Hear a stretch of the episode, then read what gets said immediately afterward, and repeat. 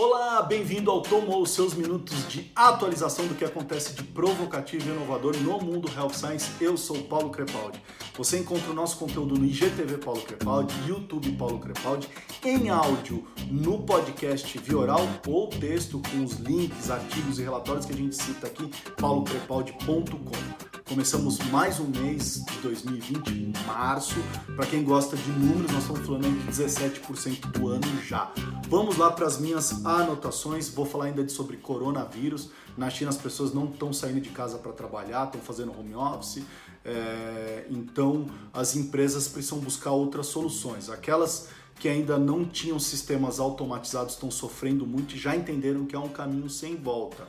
É, vou dar um exemplo. É, um e-commerce chinês chamado JD está fazendo seus deliveries com carros autônomos e drones, tá? Já é um teste já e colocando em prática é, para evitar o contato entre humanos. As marcas de luxo têm sofrido demais com isso porque elas não sabem o que fazer. É, não só elas, como todos os países que dependem da cadeia industrial da China, ou seja, todo mundo tem sofrido também. Como eu já ouvi uma vez, Deus fez o céu e a terra e o resto foi feito na China. É, vamos lá, vamos falar de uma coisa que eu li sobre isso, que é o que o governo de Hong Kong vai tentar fazer para aumentar a autoestima da população.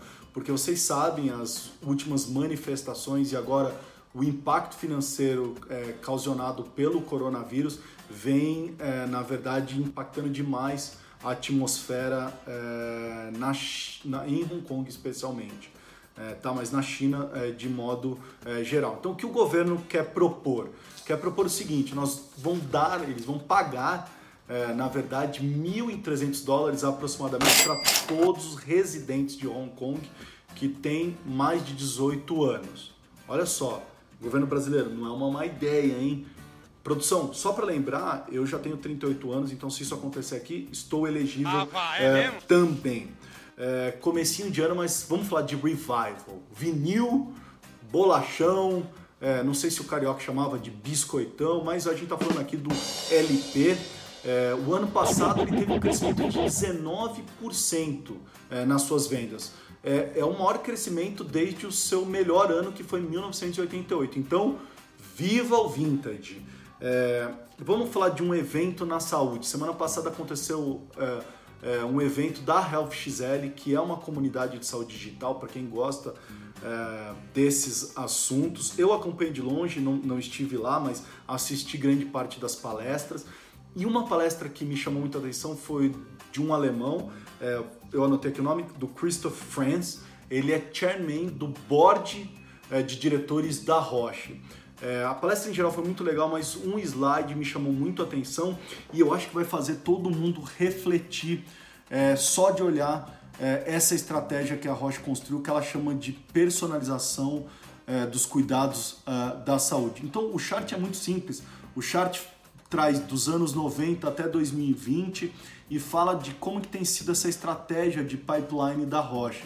Então, na década de 90, quando eles falavam de blockbusters, vamos pegar uma grande massa, uma grande população e lançar grandes produtos.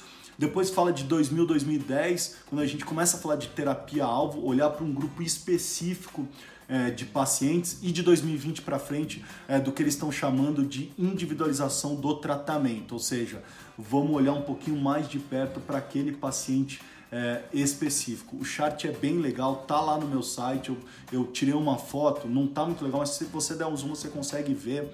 Acessem lá e vamos discutir aqui é, como é que você está construindo o teu marketing, o teu pipeline, é, se está muito em linha com esse pensamento é, da Roche também. Outro dado muito curioso foi da Sensation, que é uma empresa que auxilia as operadoras, as seguradoras de saúde, a melhorar a jornada e experiência do paciente, tá? É, o dado que eles publicaram é que 24% do atraso no tratamento é devido a erros administrativos e de comunicação. Pessoal de acesso, olha aí. Às vezes a gente está procurando um caminho tortuoso, mas tem um caminho mais simples aqui, que é olhar se isso acontece aqui no Brasil também. É muito mais fácil a gente arrumar a comunicação e arrumar os administrativos é, em curto, médio prazo, tá? Então, muito legal. Por último de hoje, vamos falar da Amazon Care, que é a clínica virtual para os funcionários da Amazon. É, por enquanto só funciona para os funcionários de Seattle e seus dependentes. É, e o que, que, é isso? Eles baixam um aplicativo é, e esse aplicativo dá acesso a consultas online e também consultas follow-up se você quiser agendar em casa ou num consultório, tá? É, além disso, é, o app oferece chats, oferece é, entrega de medicamento a domicílio. É, é, muito interessante. Qual que é a ideia da Amazon no momento? É eliminar o tempo de deslocamento e de espera. A gente sabe que os estudos indicam que a geração millennial quer conveniência. Como é que você está fazendo isso no teu consultório? Como é que a indústria farmacêutica está fazendo isso para o público-alvo? Tá? As pessoas querem conveniência em todos os serviços, tá? Tá tudo em fase de teste ainda, então não se sabe se isso vai ser para 100% dos funcionários, é, tá? É, e muito menos para nós meros mortais, tá?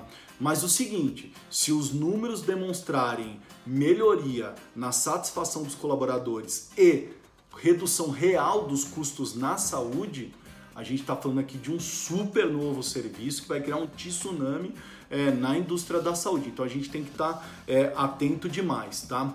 A Amazon não é a primeira empresa a fazer isso, a pensar em clínicas, em reduzir custo de saúde, tá? A Apple tem suas clínicas próprias, tá? É, que é chamado AC Wellness.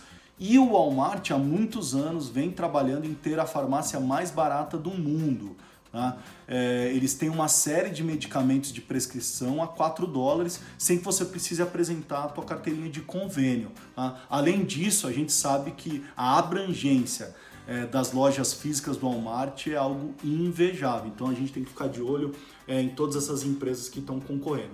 E não confundir também com a estratégia maior da Amazon, que foi a criação da empresa Heaven, é, que está fazendo uma série de estudos para redução é, do custo da saúde de maneira geral. Então, Amazon Care é um aplicativo para funcionário que está fazendo um teste é, à parte.